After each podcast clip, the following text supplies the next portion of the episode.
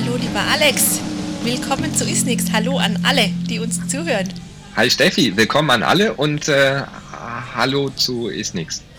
Und willkommen natürlich auch im Jahr 2021. Yay!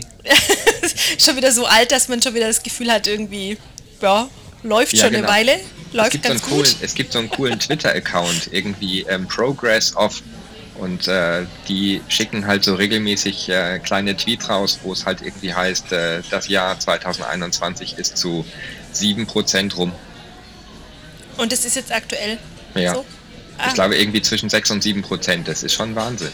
Ja. Naja, naja, das heißt, wir haben aber noch äh, drei, jetzt muss ich kurz rechnen, nee, noch 93, noch 93 tolle Prozente vor uns, hoffentlich tolle Prozente, weitgehend ja. tolle Prozente vor uns. Okay, super. Und was war bei dir schon los in diesem Jahr? Du warst ja schon wieder hier fleißig unterwegs und äh, Och, hast was? gelehrt und gelernt. Oh ja, gelernt habe ich viel tatsächlich, ähm, dank Corona. Ähm, das ist ja doch durchaus ein spannendes Feld und ich merke immer häufiger, wie umfangreich doch die ähm, Schluckstörungen bei Covid-Patienten sind. Ähm, mhm. Das sind jetzt nicht immer so typisch neurogene Geschichten, aber das fängt halt oft damit an, dass die ähm, Patientinnen und Patienten manchmal keinen Bock haben zu essen. Ähm, was viele Ursachen haben kann. Einmal Geschmack weg, Geruch weg, aber auch einfach totale Müdigkeit, Mattigkeit und mhm. ähm, die Vigilanz total im Keller und ähm, dass die dann keine Lust haben. Ja, das habe ich gelernt und ich habe gelernt, dass ähm, Pflegekräfte total nett sind. also, ja, nee. Ähm, also ich wusste das schon. ja, nein, ich wusste das vorher auch schon. Aber ich habe jetzt mal wieder ähm, ein paar Fortbildungen gegeben und eine ganz besonders interessante war, ähm, dass es an der, am AKH, also am Allgemeinen Krankenhaus in, hier in Wien, so eine Weiterbildung für Stomatherapeutinnen aus der Pflege gibt. Also so eine mhm. Fachweiterbildung für alles, was irgendwie mit Stoma-Versorgung zu tun hat. Und auch wenn ich das persönlich nach wie vor sehr komisch finde, wenn man sich über einen ähm, Anus Praetor oder über andere Stomata unterhält, dann auch mhm. das Trachealkanülenmanagement damit reinfällt, weil es halt auch mhm. ein Loch im Körper. Aber ähm, den Teil habe ich übernommen und das ist irgendwie cool, so mit 20 Pflegekräften darüber zu diskutieren, ähm, mhm. wie das jetzt im Trachealkanülenmanagement so ist. Und mhm. eig eigentlich habe ich immer so ein paar Folien, wo es um Schnittstellen geht. Also ich unterhalte mhm. mich gerne mit den Teilnehmerinnen und Teilnehmern auf Fortbildung. Schnittstelle ist ja, Entschuldigung, aber Schnittstelle ist ja auch irgendwie im übertragenen Sinn beim Thema Trachealkanülenmanagement. ja, genau, so, so eine Einstiegstelle. Ja, genau. Das stimmt eigentlich. Ich schreibe immer drüber, kenne deine Feinde, aber ähm, Schnittstelle okay. ist schon auch gut. Jedenfalls muss ich da immer aufpassen, dass ähm, keine Pflegekräfte und keine Ärzte dabei sind. Und ich frage halt auch immer in die Runde, weil ich schon ganz schön über die Herz ziehe. Aber jetzt so aus so einem ähm, logopädischen, wir sind ja unter uns Geschehen heraus, finde ich das auch in Ordnung, wenn man sich auf eine nicht Nein, herablassende Art und Weise. Nein, das ist nicht in Ordnung. aber auf eine, eine lustige Art und Weise schon auch über Begehrlichkeiten der anderen Berufsgruppen unterhält. Und aber Wenn immer mit dem Ziel, na warte, immer ja, mit dem ja, Ziel, ja, die, die Zusammenarbeit zu verbessern, weil das fördert das Verständnis auf unserer Seite und das hat zumindest war das mein Gefühl immer dafür gesorgt, dass die Teilnehmerinnen und Teilnehmer eher verstanden haben, warum Pflegekräfte manchmal so sind, wie sie sind. Mm. Also ich weiß ja nun, dass du ein, ein Meister darin bist, ähm, Vorträge und ähm, auch einzelne Folien sehr plakativ zu bezeichnen mhm. und dann aber den Inhalt doch dann wieder so ein bisschen herumzudrehen ja, ne? genau. und es also von der anderen Seite einfach zu beleuchten. Von daher, ähm, ja, okay, und wenn man das, glaube ich, dann auch mit so einem gewissen, mit so einer gewissen Selbstreflexion durchaus auch, also jetzt nicht, also auch selbstkritisch sozusagen betrachtet und sagt, okay, man kann bei anderen Berufsgruppen durchaus gewisse Besonderheiten wahrnehmen, aber die können wir in der eigenen Berufsgruppe durchaus äh, mindestens genauso wahrnehmen. Dann klar, ist es, glaube ich, auch klar. völlig in Ordnung. Aber deswegen Frage. bin ich jetzt gespannt, wie du erzählst, wie es jetzt weitergeht. Jedenfalls habe ich quasi diese auf der Folie, anderen Seite. jedenfalls habe ich diese Folie, wo es eben um diese Schnittstellen geht, natürlich auch der Pflege gezeigt aber vorher mhm. zugegebenerweise ein kleines bisschen angepasst okay. ähm, und das Ganze mehr so Interdisziplinarität genannt. Also schon auch mhm. mit Kenne deine Feinde, aber ähm, nicht definiert, wer denn jetzt die Feinde so sein. Doch, sein. der, der doch, gemeinsame doch. Feind ja. mit der Pflege sind eindeutig ja. die Ärzte. Ähm, so. Das kann man ganz wunderbar als Feindbild aufbauen. Und was ich immer mache, ist, ähm, und das ist mir ausgesprochen wichtig, dass ich die Angehörigen zunächst als Feindbild aufbaue, ähm, dass ich aber dann auch sage, dass die Angehörigen ja im Prinzip alles das, was sie manchmal an nervigen Fragen bringen, als Sprüchen wie ich habe gehört das und dass sie manchmal in die Therapie, aber auch in die Pflege eingreifen und tatsächlich auch eingreifen. Also Beispiel Schlucktraining, dem Patienten rinnt was aus dem Mund und schon sind sie mit dem Tuch da, setzen falsche Reize und so weiter. Mhm. Das hat mhm. alles was damit zu tun, dass sie es nicht besser wissen mhm. und dass sie was tun wollen. Und mhm. ähm, wie man Angehörige dann dazu bringt, auf so einer ich will aber auch was tun, ich will Co-Therapeutin, ich will Pflegehilfskraft sein, wie man sie da rausbringt, ähm, das erkläre ich halt auch immer irgendwie über mhm. Lebensqualität und warum Familie und Freunde so wichtig sind und dass es ähm, aber immer gut möglich ist, Angehörige auch dazu anzuleiten, etwas für die Therapie zu tun, ohne die konkret zu stören. Also Essen vorzubereiten in der Dysphagietherapie zum Beispiel. Mhm. Dann sind sie aus dem Zimmer, machen aber was durchaus sinnvoll ist. Also nur so als Idee. Ähm, natürlich baue ich sie aber erst als Feindbild auf, weil es geht halt auf, um Feindbilder. Aber mit der Pflege habe ich dann eben auch genau darüber gesprochen und ich habe dann auch gesagt, dass ich genau diese Folie in etwas abgewandelter Variante schon auch verwende, wenn ich mich nur mit Logos unterhalte ähm, und dass die da ein Feindbild drauf sind. Und dann haben wir darüber diskutiert, ähm, warum, wenn ich jetzt eine Pflegekraft wäre, ähm, da dann auch die Logos stehen würden, warum die Logos so ein typisches mhm. Feindbild für die Pflege sind. Und mhm. das hat Spaß gemacht, weil im Prinzip ist es, es ist dasselbe. Also nur ja. halt irgendwie umgedreht. Ja. Wir ja, finden viele Dinge, die die Pflege macht, vielleicht irgendwie ungewöhnlich und manchmal denken wir, oh, warum muss das jetzt schon wieder sein? Und das denkt die Pflege über uns genauso.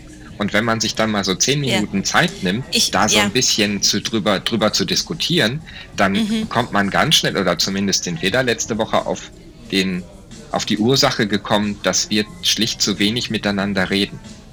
Und ja. dass es ja eigentlich viel cooler wäre, wenn wir unser Wissen mit dem Wissen der Pflege zusammen in einen großen Topf werfen würden mhm. und die anderen Berufsgruppen gerne auch mit da rein, das Ganze einmal schütteln und dann alle wieder verteilen.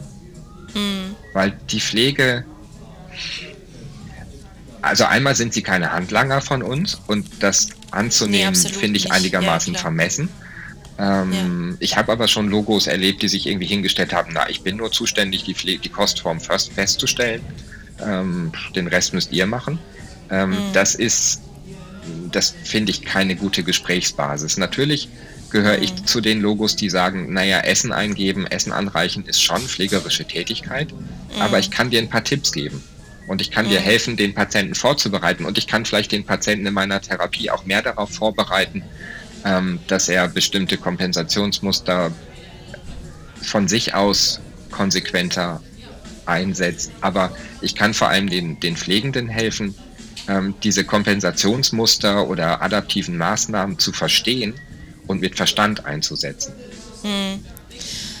Ja, also ähm, ich, ich glaube, dass eine Herausforderung definitiv dieses ist, aus, aus welcher Perspektive schaut man sich so eine Situation an und, und diesen Perspektivwechsel mal zuzulassen, ähm, finde ich schon auch wirklich, wirklich wichtig. Deswegen finde ich ja auch immer so Hospitationen in anderen Bereichen echt mhm. gewinnbringend, mhm. äh, wenn es, also bei Hospitationen dann auch ähm, einfach bleibt.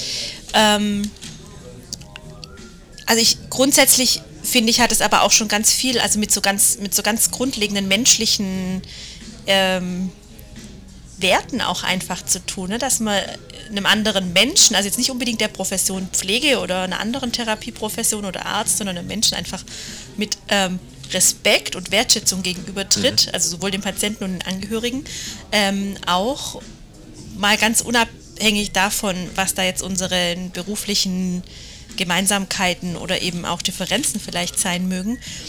Ähm, aber das ist schon auch, also ich habe da wirklich auch Erfahrungen gemacht, die das komplette Spektrum abdecken einfach.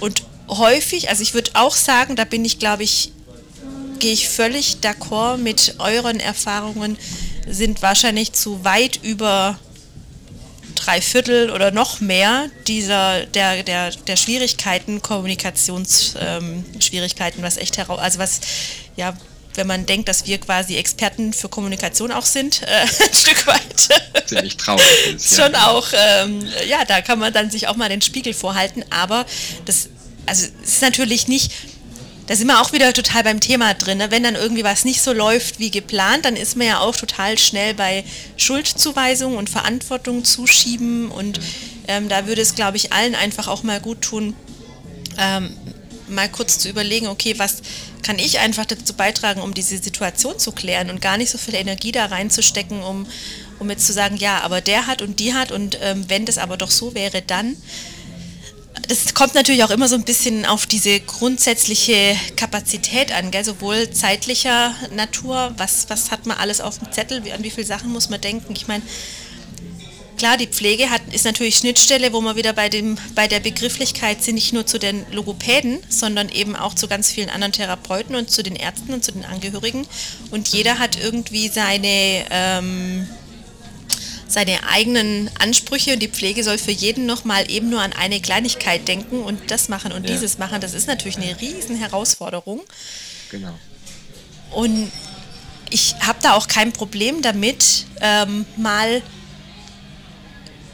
Dinge zu tun oder zu unterstützen, die jetzt quasi nicht zu meinem äh, originären ähm, Handlungsfeld gehören, solange das dann eben nicht zu einer Gewohnheit einfach auch wird.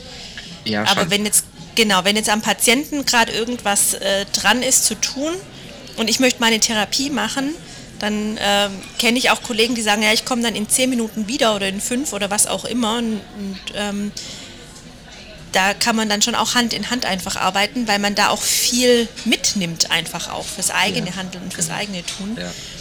Aber ich finde es total interessant. Also, was, was waren denn so die, die Punkte, die die Pflege ähm, aufgeführt haben, was denn so logospezifisch oder, oder Schlucktherapie-spezifisch ist, also so die Kuriositäten der, der Schlucktherapeuten quasi. Also einmal glaube ich, ähm, das noch kurz vorweg, dass interdisziplinär ja so viel mehr sein kann und auch sein muss, als mhm. jetzt nur sich gegenseitig zu helfen, mhm. ähm, sondern dass es auch viel damit zu tun hat, tatsächlich auch Wissen weiterzugeben. Mhm. Ähm, ja klar, ja. ja aber das, Punkt, das, ja. das, das war mit der Pflege zum Beispiel ein, ein tatsächlich großer Diskussionspunkt, dass dieses ähm, Entkaffen für die orale Nahrungsaufnahme bei tracheotomierten Patientinnen und Patienten so wichtig mhm. ist. Dass ähm, die lernen, zumindest war das so mein Eindruck und das war das, was die auch irgendwie so angedeutet haben, wenn sie es auch nicht konkret gesagt haben, ähm, dass es eigentlich egal ist, ob man eine Kanüle mhm. entkafft oder nicht. Äh, ähm, die lernen schon auch so ein bisschen, dass eine Kanüle nicht dicht ist und dass die nicht wirklich vor tiefer Aspiration schützt ähm, mhm. und so weiter. Aber die machen sich halt wenig Gedanken über diesen Kaff.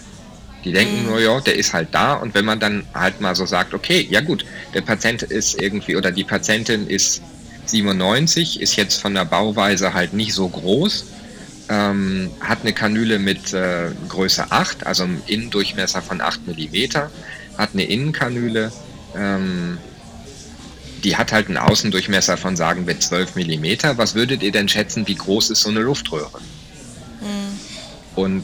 Dann kommt halt oft irgendwie so ein, die zeigen dann so ein O, so ein Kreis mit Finger und Zeig, also mit Daumen und Zeigefinger, so alles in Ordnung wie beim Tauchen.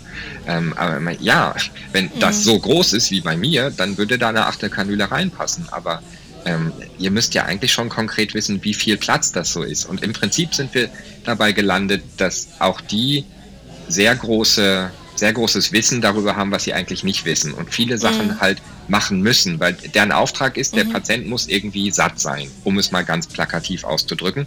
Die müssen ihn halt mit Nährstoffen und Medikamenten versorgen. Die haben oft aber keine Zeit, sich Gedanken darüber zu machen, ist die Kanüle entkauft, ähm, wie groß ist denn die Luftröhre, ähm, hat der Patient jetzt gerade ein Sprechventil drauf, ähm, mhm. braucht eine besondere Innenkanüle ähm, und so weiter. Ähm, mhm. Das also, war so eine Sache. Und die zweite Sache mhm. war ähm, Entkaffen, heißt Kaffdruckmesser anschließen und den Druck auf Null bringen. alles das, was man quasi nicht sieht, und das geht mir ja aber, wenn ich ähm, mit Logopädinnen und Logopäden darüber spreche, manchmal genauso, dass alles, was man nicht konkret sieht, und jetzt den Kaff in der Luftröhre sieht man halt nicht, dass man sich da manchmal wenig Gedanken macht. Hm. Man schließt halt ein Kaffdruckmesser an, ja, ist doch auf Null, ist doch entkafft. Dass das aber nur heißt, dass da immer noch ganz schön, oder dass das immer heißt, dass da trotzdem noch ganz schön viel Luft drin sein kann, ähm, hm. das ist halt eine Leistung, da muss man noch ein bisschen länger drüber nachdenken oder man muss halt das Wissen haben, vor allem aber die Zeit. Hm. Und das heißt, hm, Entschuldigung, das heißt quasi, es geht also grundsätzlich um solche, ja eigentlich schon auch pflegerisches Wissen, also sprich, was weiß ich, entblocken mit Spritze oder solche Sachen, mhm. ähm, aber halt auch diese eigentliche, dieses Wissen über vielleicht pflegerisches Wissen hinaus im Sinne von, wie sind denn die physiologischen Zusammenhänge? Was, was passiert denn, wenn eine Kanüle, was verändert sich im System der Atemschluckkoordination, wenn die Kanüle geblockt ist? Ja, genau. Ähm, dass, dass es im Prinzip hauptsächlich auf diesen Aspekt der Sicherheit zustande kommt, also dieses, ich schütze die Trachea vor Eindringen von Fremdmaterial, aber dass dadurch vielleicht die Wahrnehmung eingeschränkt ist, ähm, Hustenfähigkeit reduziert wird und so weiter, genau. da, dass man einfach über diesen ja, tel eigenen Tellerrand vielleicht so ein bisschen hinausschaut, wobei, wenn man sich da, wenn man sich ein bisschen näher damit verpasst, ist es eigentlich gar nicht der, der, der Tellerrand, über den man hinausschaut, weil es ja wirklich eigentlich sehr eng mit der Thematik äh, verknüpft ist. Ne? Ja, genau. Ähm, Aber äh, das ist halt oft so, also zumindest bei den Pflegekräften war es jetzt so, ähm, ja. dass die quasi auch nur in der Übergabe hören, der Patient kann jetzt entkappt werden. Mhm. Und sich denken, cool, ähm, was das an Vorüberlegungen und was das für einen Rattenschwanz bedeutet, ja. das ist oft nicht so präsent, ja. weil es für die Situation, für den Moment am Patienten mhm. letztlich nicht so wichtig ist. Da mhm. heißt es, Kanüle kann entkafft werden, super. Mhm. Irgendwann heißt es, Kanüle kann raus. Ich habe denen ein paar also, Videos gezeigt ähm, mhm. und die waren sehr dankbar, dass sie sich überhaupt nochmal vorstellen konnten, na, wie läuft denn dieser Schluckakt eigentlich? Mhm. Ähm, und sie waren auch der Meinung, dass Physiologie, also alles über Wissen, wie es normal ist, einem viel mehr Informationen bietet als so mhm. Erst Kanüle mhm. entkaffen, dann Sprechventil drauf machen, dann Essen in den Hals schieben. Ähm, mhm. ist eine Anleitung, kann funktionieren, ja. aber ähm, Gedanken darüber machen, wie läuft denn das eigentlich mit der Atmung? Ähm, mhm. Wie ist das mit dem, mit dem Luftstrom beim mhm. Schlucken, mhm. mit dem Atemstopp? Wie funktioniert Husten? Ähm, warum mhm. ist das effektiv? Warum löst Schlucken auch auf der Innenseite des Schildknorpels aus und so weiter? Also viel Wissen darüber zu haben, hilft denen eher auch im Alltag dann spontan richtige Entscheidungen zu treffen. Ist so mhm. das, worauf wir uns geeinigt haben. Und deswegen haben wir uns mhm. halt auch wirklich viel um Physiologie gekümmert. Und mhm. was so eine Kanüle für Auswirkungen hat, wissen die eh. Ja, genau, das wissen ja. eh alle Berufsgruppen. Den muss man eine Kanüle ja. nicht erklären. Das ist ein Stück Plastik im Hals. Das kennen die. Aber was mhm. das ganz konkret für Menschen für Auswirkungen hat, das mhm. ähm, muss man, glaube ich, in interdisziplinären Runden immer wieder mal besprechen. Also ich, also ich finde es ein, ein, wirklich sehr ähm, gutes Beispiel auch für dieses, also man kann das ja nicht, man kann auch wie überall nicht alle über einen Kamm scheren. Ne? Also es ist natürlich, es gibt so viele Pflegekräfte, die sind top im Trachealkanülmanagement und da können sich wahrscheinlich die meisten Therapeuten noch was davon abschneiden. Ähm, aber es zeigt mal wieder, ähm, dass es im Prinzip nicht diesen einheitlichen Standard auch einfach gibt. Mhm. Ne? Und das, das ist natürlich auch für die Ausbildung so und das gilt ja für uns gleichermaßen. Also dieses Thema Trachealkanülenmanagement, das ist ja was, was in der Ausbildung keinen großen Stellenwert einnimmt, wenn es überhaupt behandelt wird oder mhm. nicht. Ja. Also das, das, ist, äh, das ist einfach so. Und, ähm, und bei der Pflege ist es ja dann auch nochmal eine, eine zusätzliche Herausforderung. Die haben ja, also wir haben ja als Sprachtherapeuten nur in Anführungszeichen das Schlucken und die Kommunikation. Ja, mhm. also wir, wir haben quasi nur diesen einen Ausschnitt des Patienten. Also ja. ganzheitlich betrachtet natürlich äh, steckt da mehr dahinter. Aber die Pflege hat ja dann eben, so wie du es vorhin auch gemeint hast, ne, also alle Körperöffnungen irgendwie ähm, im Blick und, und ja. dann auch noch ähm, Dinge, was äh, von den Physios, von den Ergos und medikamentös und so weiter. Die haben ja wahnsinnig viele ähm, Schnittstellen mit anderen Professionen, wo es darum geht, auch einfach diese Zusammenhänge zu verstehen, wo wir vermutlich ähm, auch an unsere Grenzen kommen, ähm, in, inhaltlich genau. oder wissenstechnisch ja. von anderen Professionen.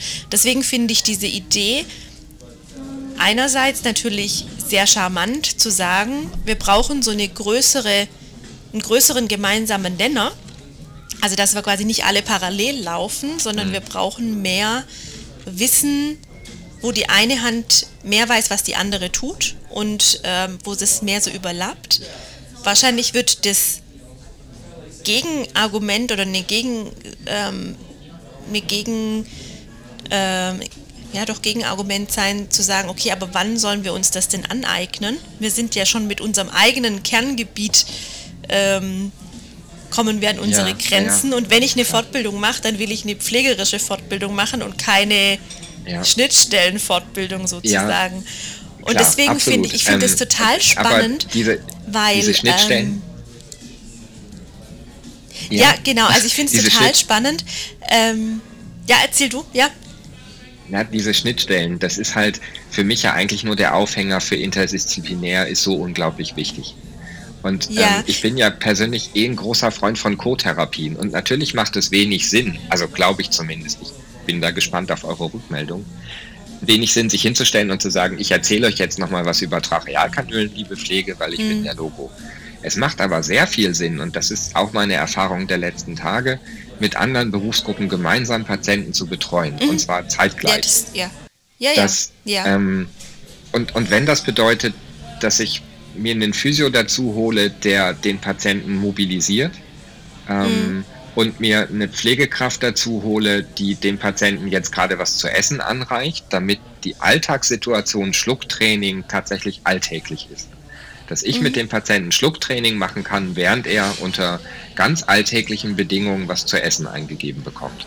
Das ist, glaube ich, mhm. cool. Und da kann man sich dann bei unterhalten. Natürlich ist es immer schwierig, wenn man sich neben dem Patienten untereinander unterhält, aber mhm. man kann so einen Patienten in den Informationsgespräch oder in Informationsaustausch ja einbeziehen. Mhm. Ähm, das ist Absolut. ja das geht ja. Man muss ja nicht über ja. den Patienten in der dritten Person reden und man kann ihn ganz vorzüglich auch ja so direkt informieren und ihm erklären, warum man das Ganze alles, das Ganze ja. alle macht. Und ich Absolut. glaube, dass irgendwie es viel gewinnbringender ist für so einen Patienten, für die Therapeutinnen und Therapeuten, für die Pflege und ja, ein bisschen auch für die Ärzte, wenn der Patient von mir aus dann nur 30 Minuten Therapie mhm. am Tag hat ähm, und nicht dreimal mhm. 30 Minuten, Abs aber ja, dafür eine effektive Ausnutzung aller seiner Ressourcen und gleichzeitig mm. eine Fortbildung aller beteiligten Berufsgruppen. Mm. Das finde ich irgendwie. Ja. Das, das ist so Spaß. spannend. Das ist so spannend. Und ich finde es auch wieder einen, so wichtigen, einen wichtigen Punkt. Also ich erinnere mich auch, hat, bei uns war das früher gang und gäbe, dass wir nicht jeden Tag und nicht immer und nicht bei allen Patienten gemeinsam mit hm. den Ergos oder mit den Physios am Patient waren, aber es gab durchaus Patienten, da hat es einfach Sinn gemacht. Und da haben wir die Therapien gemeinsam geplant mhm. und auch einfach gemeinsam durchgeführt. Ähm, einfach weil es inhaltlich für diesen Patienten Sinn gemacht hat. Und es waren nicht so wenige. Und da waren wir dann immer zu zweit. Ähm, und wenn das so war, dass die Physios eine Viertelstunde vor einem angefangen haben, kam man dazu für eine halbe Stunde und die Physios haben danach noch eine Viertelstunde weitergemacht. Und dann kam irgendwann mal auf, ja, nee, das geht nicht, weil die Patienten kommen so nicht auf ihre Therapieminuten. Ja. Wobei sie die ja kriegen, ja, nur halt eben parallel, parallel und nicht nacheinander genau. sozusagen. Ja. Aber das war auch einfach klar, der Patient profitiert von dieser gemeinsamen Zeit einfach deutlich mehr, mhm. wie wenn wir nacheinander am Patienten arbeiten. Ja. Und irgendwo geht dann aber diese Sinnhaftigkeit verloren, auch wieder in diesem System, wo man sich dann manchmal schon auch fragen muss, okay, worum geht es denn jetzt gerade eigentlich? Na klar haben wir nicht das Personal, dass wir alle Therapien immer gemeinsam und interdisziplinär machen kann, aber darum geht es auch nicht. Mhm. Aber das ist so ein Gewinn, also zum einen für dieses Verstehen, dass solche Kommunikationsprobleme gar nicht erst auftreten, sondern dass eine Pflegekraft, eine Ergotherapeut, ein Ergotherapeut, Physiotherapeut, wie auch immer, einfach sieht, okay, das macht ja einen Sinn, warum ihr immer sagt, bitte ähm, entblocken vor was auch immer. Genau. Genauso ist es für uns auch dieses Aha-Erlebnis, ach so, deswegen ist vielleicht dieses oder jenes relevant und ich muss da einfach auch dran denken, wenn ich den Patienten äh, in einen Pilotsitz bringe, dass ich da und da drauf achte oder so. Ja. Völlig ja, ja, genau. egal, gell? Aber das ist so wertvoll für alle Beteiligten, weil es dann ja auch so, ein Selbst, so eine Selbstverständlichkeit wird und nicht so ein, nicht so ein Sonderfall irgendwie. Und ich, also ich finde auch diesen, dieses, dass man gar nicht in Professionen denkt, und da finde ich, ist die Dysphagie eigentlich echt ein tolles Beispiel dafür, sondern so kompetenzorientiert. Also das ist ja, es geht ja um eine Kompetenz am, an der Arbeit am Patienten. Hm. Und ja. da kann ja jeder seinen Beitrag leisten und manche Sachen überschneiden sich einfach und die muss auch jeder beherrschen.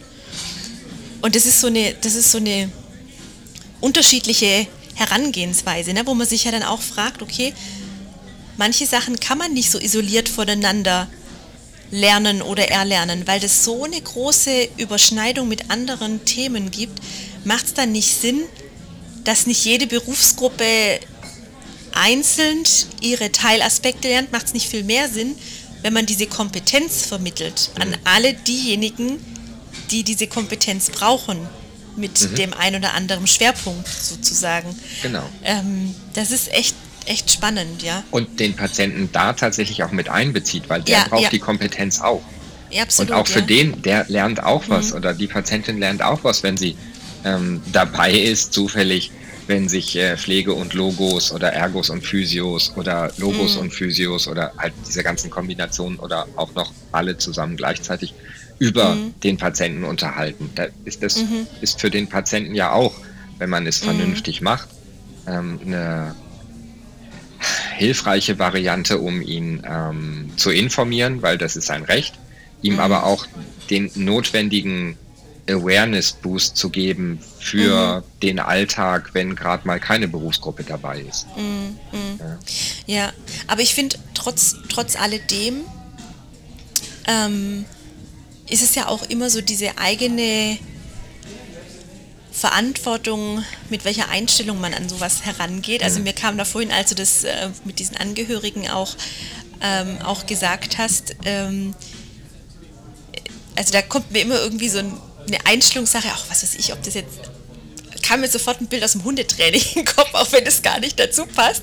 Okay. Aber so dieses, wenn man jetzt irgendwie einen Hund hat, ja, und der sehr reaktiv ist und wenn dir ein Hund entgegenkommt, dann ist es ja meine Einstellung, ob ich sage, oh mein Gott, ich laufe, oh nein, da kommt ein Hund, oh mein Gott, schnell weg, hoffentlich sieht er uns nicht und hoffentlich sieht äh, mein Hund den anderen Hund nicht und ich mache einen riesen Bogen drumrum.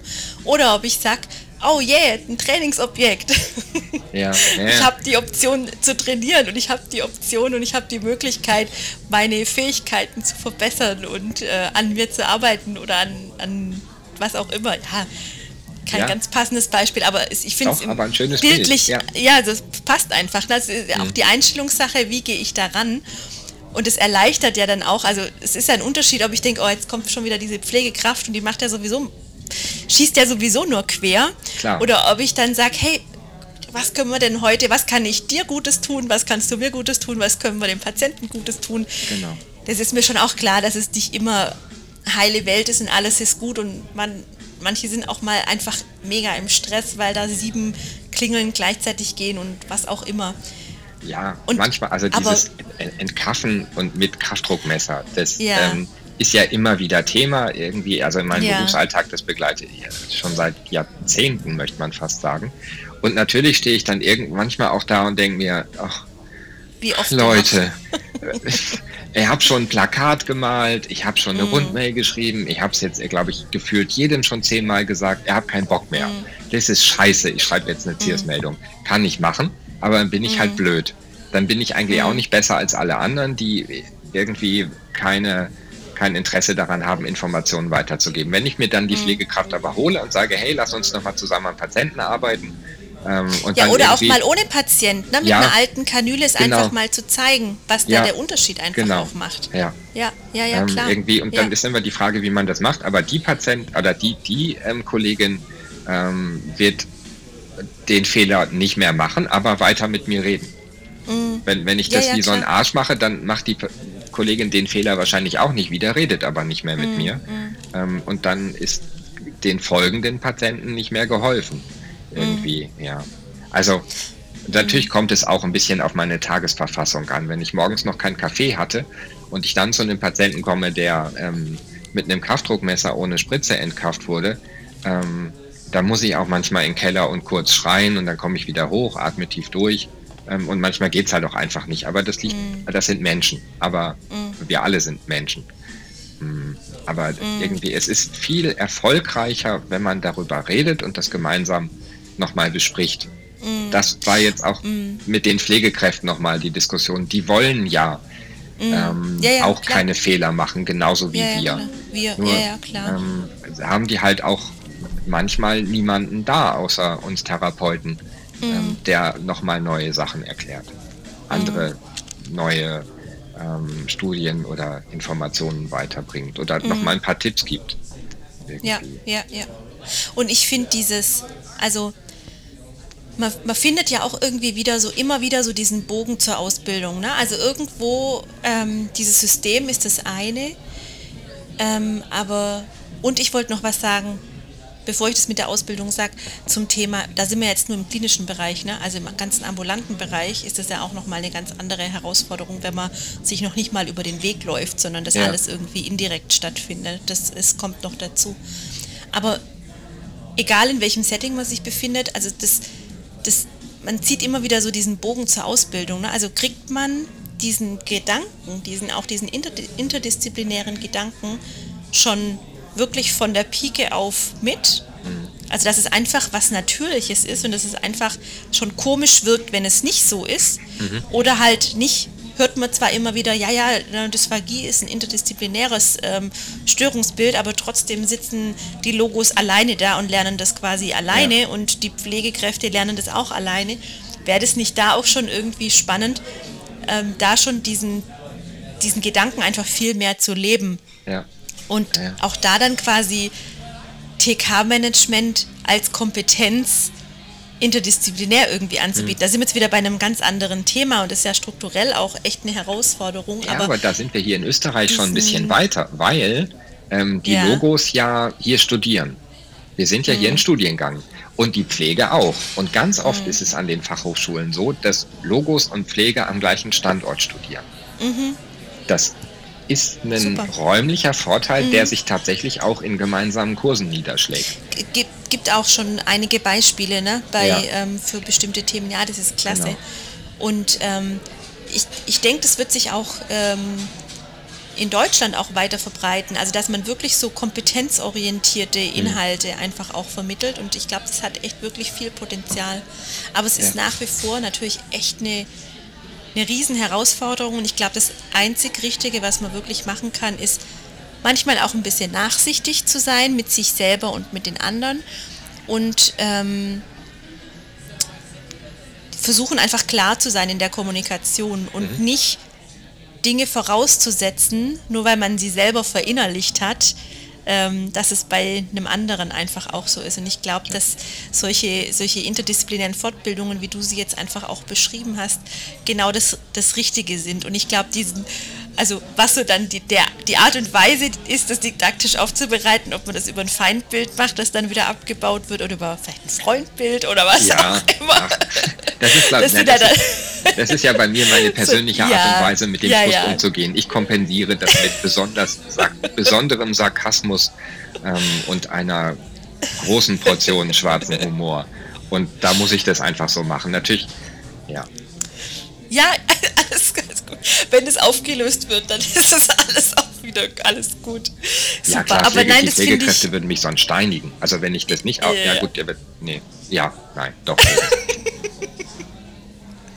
aber nein, ich finde es super, weil ich wirklich, also tatsächlich ist es so, wenn ich so an meine klinische Zeit zurückdenke, die ja nun einfach auch äh, viele Jahre lang war, da sind tatsächlich meine schönsten oder meine, na, ja, meine eindrücklichsten Erfahrungen, an die ich mich wirklich gern zurückerinnere, häufig wirklich in so einem interdisziplinären Setting, dass genau. man wirklich ja. als Team gemeinsam was erreicht hat. Ja. Für die Patienten. Das ist, glaube ich, so dieses, das Eindrücklichste. Denn wenn es nur dieses, ja, so kleine Aha-Momente sind, wo, ähm, ach, jetzt habe ich es verstanden. Danke, dass du es mir nochmal gezeigt hast. Ja, also in beide Richtungen. Ja. Doppelte Freude, äh, ähm, geteilte Freude ist doppelte Freude. Ja, das trifft genau. ja auch. Und irgendwie, ja, wenn man das dann gemeinsam mit dem Patienten teilt, dann ist das quasi ein unglaublicher Motivationsboost mm. für alle. Mm. Ähm, und viel besser als irgendwie im Sozialraum ähm, ein Stück Kuchen zu essen oder in einer Raucherecke ähm, zu stehen. Das ist einfach nice. Also ich mag das. Ja, schön. Ich finde, das ist ein super Fazit. Oh. Also ja, jetzt nicht das, nicht, das, nicht das mit der Raucherecke, so. aber, aber das mit dem Kuchenessen, mit dem gemeinsamen Arbeiten.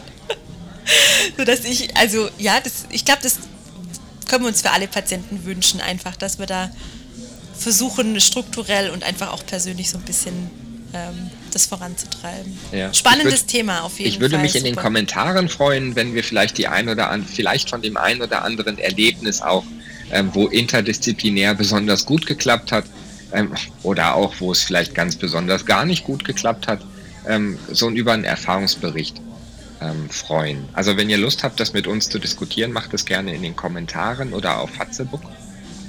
Ähm, aber ich bin gespannt, wie es euch so geht. Ja, das bin ich auch. In diesem Sinne freuen wir uns auf Kommentare und auf äh, alles, was da noch so kommt. Auf viele interdisziplinäre Fortbildungen. So sieht's aus, genau. ja, genau. Ach, in diesem Sinne, liebe Pflegekräfte, liebe Physios, liebe Ergos, liebe Ärzte und ja auch liebe Logos und Patientinnen, Betreuerinnen und Angehörige und Patienten und so weiter. Stay hungry. Stay tuned. Tschüss. Tuned. Tschüss. Ciao.